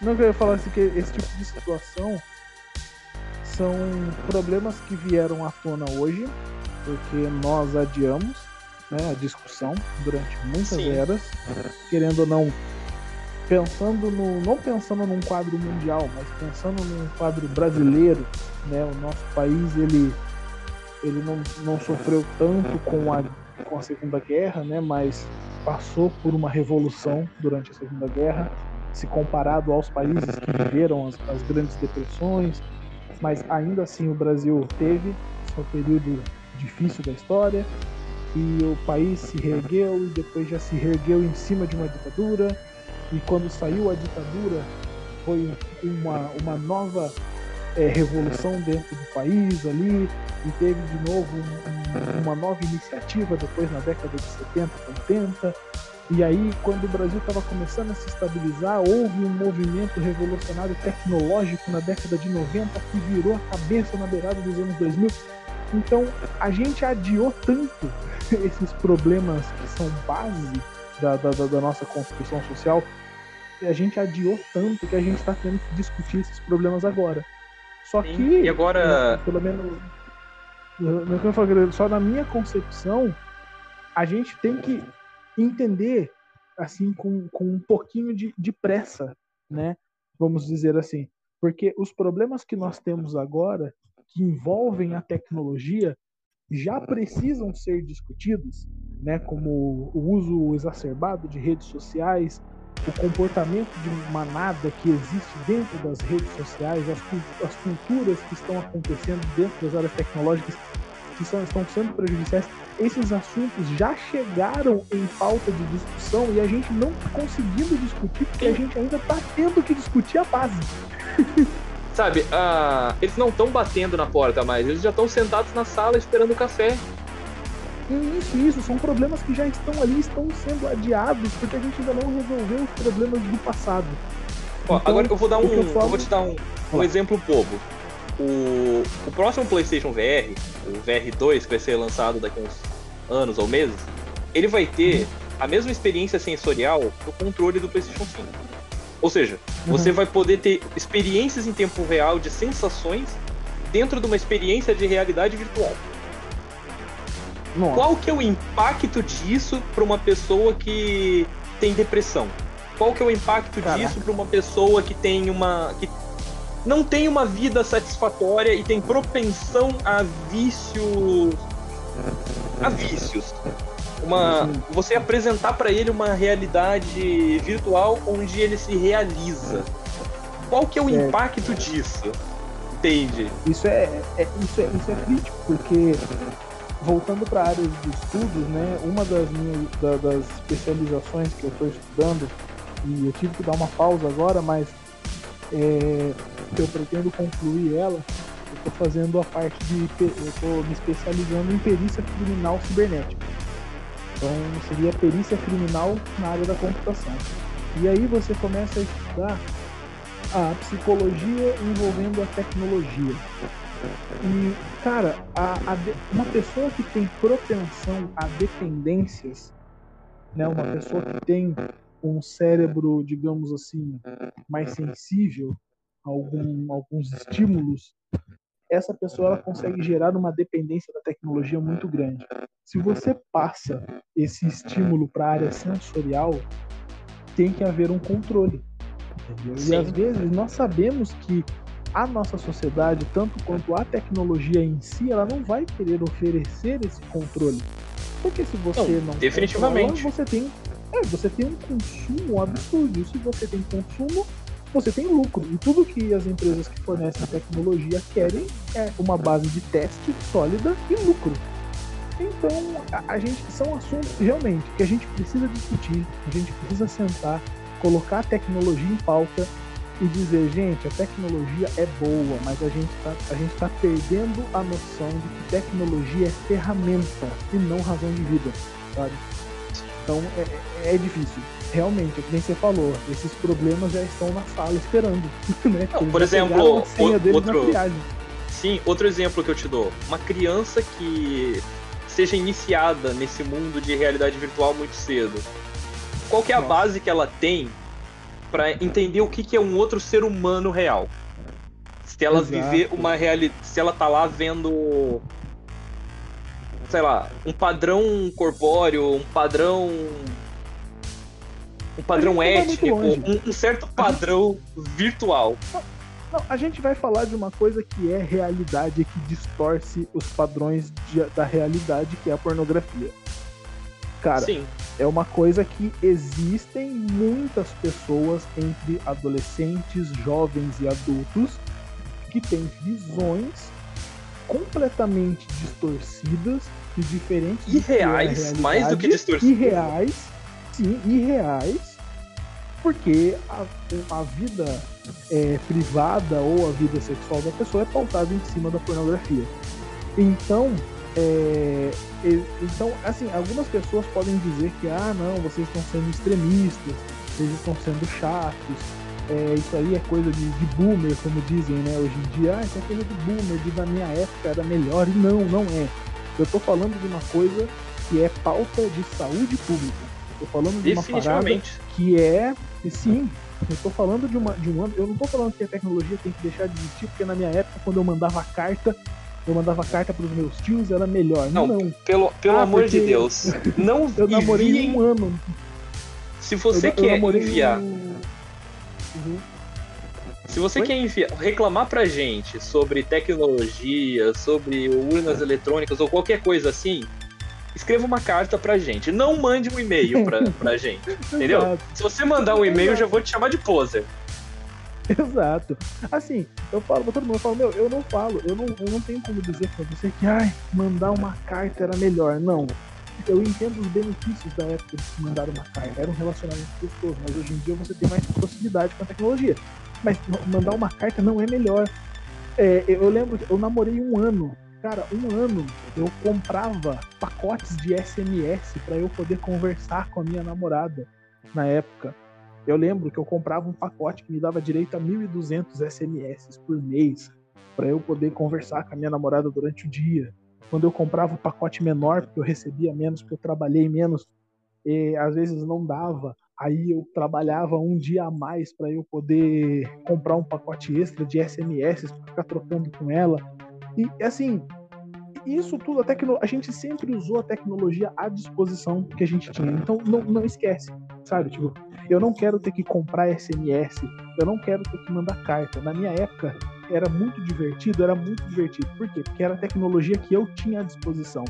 Hoje a diversão dessa geração são as tecnologias que elas têm às disposições. Mas entenda, da mesma maneira que na minha época, usando essas frases, existia um perigo nas tecnologias que nós utilizávamos, as tecnologias atuais também têm seus perigos. Elas só mudaram de âmbito, mudaram de área, mas os perigos estão aí e precisam ser discutidos, precisam ser estudados. É questão de saúde pública. Questão que o perigo cresceu conforme a velocidade dessas tecnologias cresceram. Então, a Porque a bom senso alia. tem que ser maior. Exato, exato. E tudo isso se dá por uma realidade diferente, né? Porque a nossa realidade é aquilo. A gente está discutindo coisas que já eram para ter sido definidas há muito tempo, só que a gente precisou adiar. Hoje a gente já tem que começar a sair da Matrix e entender Exato, a gente tomou a pílula. A gente Exato. se. A gente tomou a pílula azul muito tempo. E a Exato, gente foi tá tomando todo essa pílula azul. já tá na hora da E- gente acordar pra vida e entender que a gente tem que tomar essa pílulazinha vermelha, migrar pro lado de lá, desplugar os cabinhos da cabeça e que existem coisas muito mais importantes hoje pra gente lidar. Tudo bem que a Sim, gente e saiu... cada. Cada tempo. Cada. Quanto mais a gente enrolar, mais a gente vai sair com os músculos atrofiados, com os olhos desacostumados com o sol. Uhum. A minha então, avó dizia que quem muito caminha, uma hora desiste de voltar pra casa. Por que, que ela falava Sim. isso? Ela falava, olha filha, quando você for escolher, minha avó falava isso pros meus tios e falava isso pros netos que, que ela tinha em casa. Ela falava assim, se você quer perseguir um sonho, persiga o máximo que você conseguir. Mas nunca esqueça do seu sonho. Porque às vezes você vai caminhando, caminhando, caminhando, caminhando e a vida vai te levando para outros lugares e aquilo nunca deixou de ser o seu sonho. Ela falou: e quem muito caminha nunca volta, uma hora desiste de voltar para casa. O que ela queria dizer com isso? Que uma hora você vai tão longe do que era o seu objetivo antes que já não dá mais para voltar, entendeu? Então o que acontece? A tecnologia, a gente tem que discutir isso enquanto ainda dá tempo, porque vai chegar uma hora que a gente vai estar tá tão afundado na Matrix, a gente vai estar tá tão afundado lá que não vai dar mais para se libertar, não vai dar mais para sair, não vai dar mais para voltar. Vai ser tarde demais. Por e enquanto, que esse tarde demais nunca chegue. Por enquanto, o algoritmo pode escolher para você o filme que você vai assistir, a música que você vai ouvir. Não espere. Ah, que é o problema. Não, não, não espere ele decidir a sua se você vai ficar vivo ou não. Exato. Exatamente. Cara, mas assim, sobre isso, só para finalizar a, a questão da, da realidade simulada, para propor um debate aqui, Uhum. As três respostas em que o próprio Nick Bostrom chega com todos os o debate sobre a, as leis do Asimov, sobre todos esses debates metafísicos, se reduz a três hipóteses. Ou a gente nunca vai chegar a ter uma tecnologia capaz de reproduzir uma realidade simulada, o que eu já não acredito nessa hipótese, vendo todo o a evolução de hardware e de software que a gente teve na criação de experiências virtuais nos últimos 20 anos. Falo uhum. isso com, com, base nos próprios videogames e computadores. Se, sim, se a gente pensar. Também. Vamos pegar de 1990, que a gente tinha sprites 2D bonitinhos pulando na tela. Nossa. Tirando o Mortal Kombat, que eram sprites 2,5D muito violentos pulando na tela a gente entra em 2000 com modelos 3D de 32 bits que eram bem legais. A gente chega a 2010 com a tecnologia da alta definição, com gráficos começando a serem fotorrealistas. E a gente agora entra em 2021 com tecnologias como cálculo de traçamento de raios em tempo real, experiências de realidade virtual e respostas tátil, táteis. Sim. A um respostas preço sensoriais no, Sim. no geral, né? Tudo isso em tempo real, disponíveis ao consumidor médio, não consumidor médio de países como o nosso, mas do do hemisfério norte. Qualquer pessoa pode chegar e ter acesso a essas coisas. Então, por isso eu já não acredito mais nessa primeira hipótese, que seriam as civilizações se extinguirem antes de alcançar a maturidade tecnológica para produzir realidades simuladas. A segunda se você levar hipótese. Em consideração que, você levar não, em consideração que hoje nós já temos é, algoritmos que se autocorrigem. Sim. Entendeu? a chance de você gerar uma, uma, uma, um script que, que ele vá, digamos assim, é, se aperfeiçoando com o tempo já não é mais irreal. Sim, não até eu cito como um exemplo que eu, esqueci, que eu tinha esquecido aqui. Quem está acostumado com tecnologias das placas RTX da NVIDIA, o DLSS, entre outras tecnologias de inteligência artificial, sabe que elas só podem fazer isso porque elas têm um um certo construto chamado núcleo tensor. Esse núcleo tensor, uhum. ele já está presente nos nossos celulares, nas nossas nas câmeras dos nossos celulares. Que eles identificam se você está tirando foto de um gato, se você está tirando foto de uma de fogos de artifício, que elas ajudam o teu celular a fazer aqueles efeitos do Instagram que modificam o teu rosto, que te colocam uma máscara, que identificam a posição do seu rosto e criam um efeito 3D em tempo real. Exato. Isso são feitos por núcleos tensores. Para explodir a cabeça do pessoal, isso tudo começou quando você, usuário comum, resolvia os captchas para fazer downloads em sites. Você identificava lá as faixinhas de pedestres, os, os, os, semáforos, os carros, tudo começou ali. A inteligência artificial foi aprendendo com você a identificar com o tempo o próprio ser humano. Eu mesmo, eu sou uma pessoa que eu sou antenado em tecnologia, tá? Eu sou, você vê que eu entendo de tecnologia, mas eu ainda falo coisas como antenado. Então vocês veem a minha época, é um pouco distante da época de, de qualquer pessoa de 20, 20 e pouco. Mas. Eu não vou me colocar nessa conversa. Tudo bem. Aí. Mas você, Invocamos o ancião mesmo. você pensar que existe um, um núcleo de processamento que consegue calcular matrizes, a velocidade de você conseguir fazer um vídeo e ele mudar o teu rosto em tempo real. Ele conseguir criar objetos em realidade aumentada, em tempo real, enquanto você está transmitindo. Cara, isso pra mim é, é, é o futuro. Isso é os Jetsons pra mim. Exato, pra mim também. Pra mim os carros já não tinham que ter roda mais e eu não precisava mais ter bolso. Igual em Star. Trek. É, é uma revolução tecnológica que é absurda pra mim. Eu não, eu, eu, eu, não, eu não consigo mais processar isso, cara. Quando eu vejo um, um, celu, um celular consegue fazer uma substituição facial e criar um vídeo e você uma foto parada vira um vídeo. É muito doido. Muito doido. Se for parar pra pensar em termos de hardware, desempenho, se você for pensar em termos de algoritmo, otimização e, meu, é, é muita coisa. Tipo, pra. Sim. Nossa, tanto pra quem não tem quanto pra quem tem conhecimento técnico, independente de quem seja, pro usuário leigo, é visível de que a tecnologia hoje ela é muito superior e muito próxima de uma realidade aumentada. Quais são as outras duas hipóteses mesmo? É por isso que eu, eu descredito as duas, essas duas hipóteses. Tanto em que a gente não atingiria a maturidade tecnológica para produzir isso, quanto que Uhum. se a gente atingir essa maturidade, a gente não teria interesse em criar isso. Essa é a segunda hipótese. A gente atinge a Ah. maturidade tecnológica, mas a gente perde o interesse em criar realidade simulada. Não, eu acho que não. Eu acho que a gente vai experimentar. Sim. No entanto, que Na a verdade, já gente, estamos. A gente já está experimentando o próprio Cyberpunk 2077 como o Deus Ex Machina. Eu vou citar o Cyberpunk porque ninguém jogou Deus Ex Machina. Desculpa, Verdade. Square, ninguém jogou Deus Ex. Eu joguei Deus Ex. Mas eu também É, já joguei também jogos Ninguém que. jogou direito no Cyberpunk, né? Porque é daquele jeito, né? Não, mas todo mundo. Não como deveria ser. É, dentro do Cyberpunk 2077, existem coisas chamadas NDs, que são as neurodanças.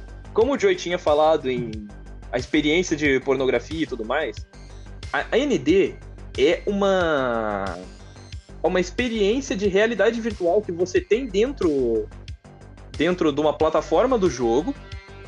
Lógico, não você, mas o seu personagem do jogo tem toda a experiência sensorial quando ele tá dentro dessa simulação.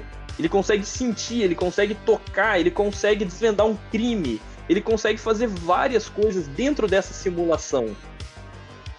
E dentro do jogo é uma coisa de que você paga poucos eurodólares, que são o dinheiro do jogo. É uma experiência acessível ao público geral.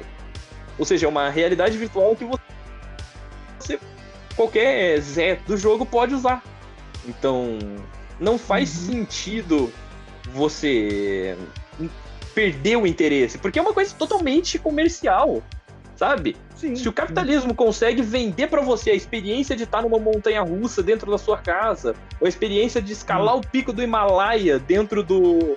O próprio Street Viewer já faz isso hoje em dia. Você pode simplesmente colocar o teu celular dentro de um óculos VR de 30 reais e sair andando pelo Louvre. Exato. Exato, é muito doido.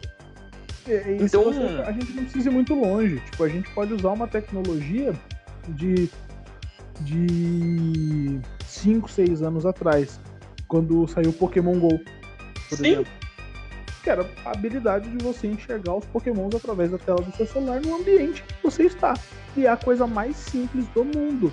É um modelo 3D sobreposto sobre a sua câmera.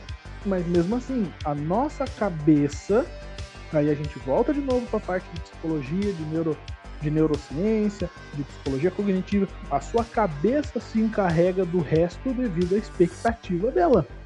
Então, Sim. se eu conseguir estimular a sua cabeça ao ponto de fazer com que a sua cabeça se encarregue do resto que a tecnologia não é capaz por uma limitação, seja ela temporária ou não, tipo, é, pronto, acabou. Você tem uma, uma realidade completamente simulada e você pode gerar para uma pessoa experiências que ela talvez nunca teria na vida real e ela possa deixar de querer tê-las, porque ela já tem. Aí a gente Sim. volta lá no começo do cast, na onde eu falei sobre o amor de desejo, o amor era de Platão, onde o amor é desejo, onde o amor é sempre querer ter, o amor é sempre tentar obter, e quando se obtém não se deseja mais e se procura um próximo amor.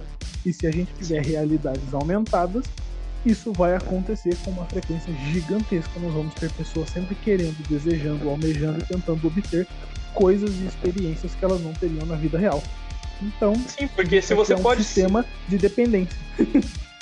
se você pode simular a reação que você quiser, para que que você vai ter a dificuldade de ter ela no mundo real? Exatamente. Só que aí que tá. A... Quando você tem a dificuldade de obter uma sensação. Isso é uma coisa que as gerações anteriores podem dizer que teve, tiveram uma vida melhor que a gente nesse aspecto. Quando você tem que ficar a semana inteira trabalhando para na sexta-feira alugar um filme que você só vai conseguir assistir no domingo, se esse filme for muito bom, você vai ter uma sensação de liberação de oxitocina, dopamina maravilhosa. Mas agora, quando você tem um catálogo de milhões de filmes no teu Netflix, você vai ficar 40 minutos escolhendo um filme para você assistir e dormir. Para no final do dia você acabar desistindo e pegar um vídeo no YouTube de 10 minutos e fazer outra coisa. Sim. Geralmente era o que assim, acontecia muito comigo. Aí, finalizando essa discussão que a gente teve sobre as duas primeiras hipóteses, a gente chega na terceira. Se nós chegamos a maturidade tecnológica de criar uma experiência virtual realista em todos os aspectos, o que garante que a gente já não está em uma? É, exatamente. Existe essa hipótese onde a realidade ela já é uma simulação, ela ou ela já é uma simulação ou ela sempre foi uma simulação, né? Então, Exato. é onde você começa a entrar nessa situação. Se ela sempre Mas aí, foi. Eu gostaria só de fazer um comentário novamente, um adendo final Ele aqui. Está vivo. encaminhando pro final. Cara, não, eu tô escutando conversa Sim. completamente. Tô escutando conversa completamente. entendeu? Que eu estou, estou. É, eu quero só adendo final que se isso aqui já for uma simulação, alguém avisa pra desgraça da IA para melhorar um pouquinho a minha vida antes que eu foda esse sistema operacional inteiro. Não, sinceramente, o Brasil é um grande balão de ensaio. Não é possível tudo que tá não, acontecendo. Não, o Brasil. Não dá, Brasil, não, não dá, gente.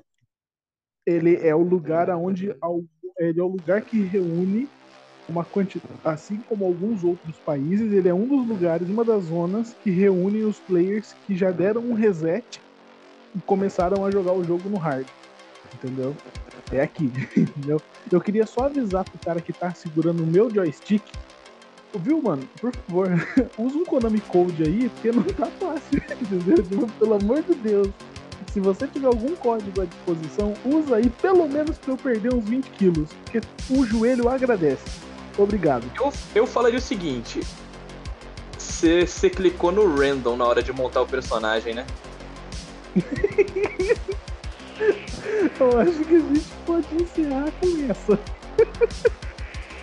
E pô, meu Deus! Parceiro, você não me ajudou. Ai, gente. Eu posso pedir considerações finais já? Cara, eu acho que sim. Isso, eu acho que a gente finalizou bem essa hipótese formulada, mas para vocês verem, gente, isso tudo é derivado do pensamento filosófico tão profundo que uma obra da cultura pop trouxe. Muitas pessoas desprezam a cultura popular, desprezam o, o essas, a cultura de massa. Mas olha a, o quanto filosófico, quão profundo pode ser um filme trajado de filme de ação. É, então, às vezes você entender que o conhecimento ele pode vir por diferentes caminhos, desde Sim. que você esteja disposto a absorver aquele conhecimento. Então Sim, ele pode vir até você. Não é sobre o que se fala, mas como que se fala. Matrix E- ele abre um, um leque de estudo um- um- através do diálogo e um, livro rebuscado de um autor de filosofia não, não consegue se comunicar. Isso é Não culpa de mesmo. quem não vai atrás? Isso é culpa da. da- Não sei. Eu, eu, eu, eu não Não. sei. Eu acho que não é nem Mas. questão de, de, de culpa, é questão de acessibilidade, que nem por exemplo. Exato. Eu acho que a É, grande eu- questão eu me mesmo é a acessibilidade.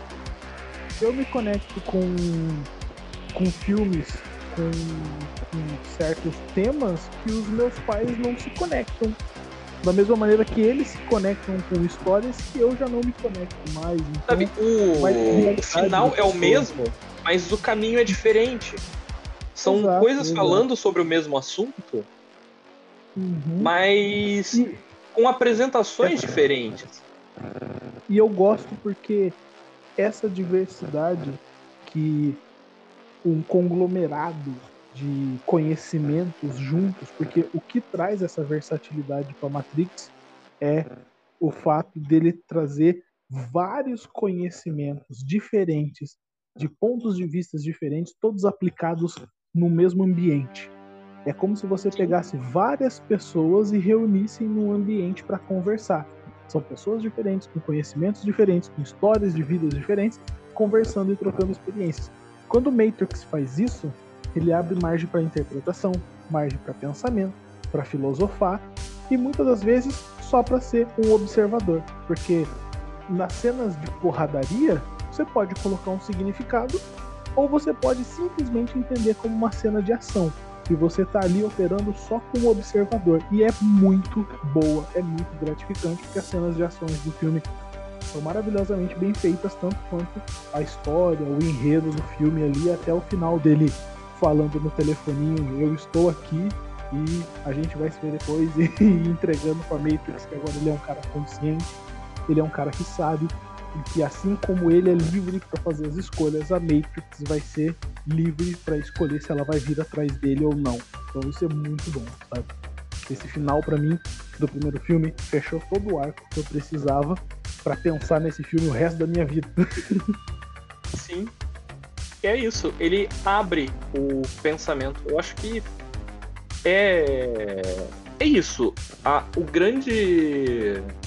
A grande conclusão que eu tenho sobre Matrix é um filme que você pode pensar ou não. Se você, você pode fazer o que você quiser.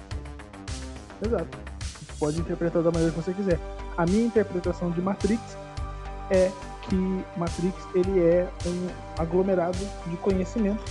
Como eu sempre falo para as pessoas, eu gosto de aprender com os outros. Eu sou uma pessoa que gosta de sentar e conversar e aprender com os outros. Matrix para mim é isso. São diversas pessoas conversando sobre diferentes pontos de vista e todo mundo aprendendo com todo mundo. É isso. Para mim é isso. É, Eu não tenho o, o que acrescentar. Eu acho que a gente conseguiu debater bem o que é Matrix, o que, que Matrix representa para a filosofia, o quanto de filosofia que a gente extrai de Matrix, o quanto a gente pode trazer para Matrix. Exato. O quanto a Eu gente pode tô- pensar a partir disso. Sim, eu acho que é isso, cara. É, é a grande cena da- das duas pílulas na mão do Morfeu. Ou, não sobre as pílulas, mas sobre a, sobre a porta, sabe? Sim. Sobre A escolha. porta tá aqui. Você, eu, a gente, tanto a gente, quanto Matrix, quanto livros, filmes, música, história, elas são só a porta. Se você vai passar por ela ou não, é com você. Exato. É com você. Cabe a você escolher. Nego, tem alguma consideração? Dormiu. Vocês estão muito filosóficos. Vocês estão muito filosóficos. E vocês esqueceram de, citar a filosofia maior, que é a filosofia de vida que eu sigo, que é a filosofia do meu mestre Piton, que teve nada menos do que como disse o Karl Marx, que tudo nessa vida depende do Depende. quanto você tá com vontade de fazer Comer um nheco-nheco no fubá. Pô, E com essa frase magnífica, eu encerro a minha participação. tudo Sinceramente, depois vida. A gente disso, pode encerrar com o filósofo Piton falando isso. depois disso, eu só tenho, eu só tenho uma coisa a dizer pra vocês.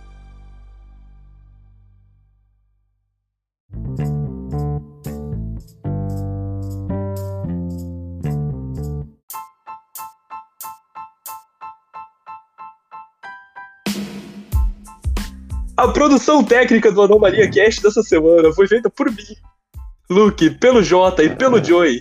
Ambos de algum ponto do, Por mim, da não. Matrix. Por mim, não. Por mim, não. Não, eu não participei disso. Você deu as curiosidades. Você Assim falou como- sobre alguma coisa. Você deu informações. Você Assim falou sobre o diretor do Mother, que eu já não lembro o nome. Não, Eu Irmão, não lembro o nome dele mais. Eu fui o maluquinho do Mortal Kombat, que a cada combo louco que vocês davam, eu gritava e voltava. Isso, Assim essa. Curiosidade. Aquele cara é o Assim, Tobias. Boom, o criador de Tobias Mortal. Kombat. Sim, sim. Tobias Boom, Assim ao como. contrário, é, é Noob Saibot. Nossa, verdade. Eu esqueço disso. Ô, Salles, assim como o encosto obsessor, você não foi visto, mas foi sentido por todos nós e você estava presente. Eu quero deixar bem claro que, que eu me segurei pra não fazer diversas piadas durante o cast todo, tá ligado? Você solta todos no Freestyle grupo no- depois. Vocês estavam aí tão concentrados falando de filosofia, eu falei, não vou foder o rolê, irmão. Muito Ai, bom. ai. Bom, só Ai, encerrando a nossa essa partezinha aqui, a produção editorial e a pauta foi elaborada por mim, Luke, com grandes contribuições do Joey. E Obrigado. a edição final ficará a meu cargo também, Luke. Vamos ver o que, que sai desse, desse conglomerado matrixenho, que foi maravilhoso de gravar, já adianto aqui. Eu também agradeço muito, porque é sempre bom gravar com vocês e agora eu tenho é, a disponibilidade à noite em alguns dias da semana, então eu estarei presente sempre que puder, que vocês me chamarem. E eu estou de novo, mais uma vez, feliz e realizado por participar de um cast tecnológico. Delicinha. Obrigado. Cê- Vou te convidar muito para fazer meus Anomalia Docs, meus documentáriozinhos sobre coisas tecnológicas. Opa, dei spoiler, não podia ter dado. Droga. Mas enfim, galera, você que gosta de ouvir sobre realidades fantasiosas, fictícias e com muitas aventuras, não esqueça de passar no canal do nosso querido Bruno. Ele tá produzindo muita coisa sobre RPG. Ele ainda tá mestrando aquela sessão no Underdark. Então passem lá no canal dele, o Taverna Kobold no Barril. Lá tem as informações sobre o blog onde ele escreve as histórias. Então prestigiem o trabalho do Bruno. E se você gosta desse clima de caos, piadas, destruição, risadas, choro e agonia, cola lá no canal da Shione, lives todos os dias na faixa das 7 horas e nos finais de semana à meia-noite com algum joguinho de terror. Ela tá sofrendo muito jogando Nioh, então apareçam lá pra dar um oi, pra mandar amor e carinho. Ela tá sofrendo. E é isso aí, senhores. Se vocês querem acompanhar os, os bastidores, gostam de ouvir curiosidades sobre a anomalia, ou alguma. Ou acompanhar a série de postagens de imagens muito bacanas e legais, sigam a gente lá no Instagram, é nerdanomalia. Estamos lá todo dia. Se você quiser conversar com a gente, é só mandar um, um direct, alguma coisa. Mas preferimos que se você tem alguma sugestão de pauta ou qualquer outra coisa que você queira falar pra gente, achou algum erro ou a gente falou alguma abobrinha, é só mandar um e-mail para nerdanomalia@gmail.com. E se você quer falar com a gente pessoalmente, sigam o Jota no Instagram, é JAnomaliaNerd, e eu, arroba Luxan. É só seguir a gente lá, a gente tá esperando as suas mensagens. Valeu. Senhores, mais alguma coisa a acrescentar? Nenhuma. Não, não Então- segue o Joey porque ele tá perdido e ele não sabe onde ele tá. Exatamente. Eu tô muito Isso. perdido, cara. É como, Mas como eu tenho diz. Como diz o pinguim do Rap Fit, não me empurra, que eu já tô na beira. Tentando não fazer besteira. Não, cara, não. Eu, tô indo embora. Ah, Olha, o- falou, galera! Até mais.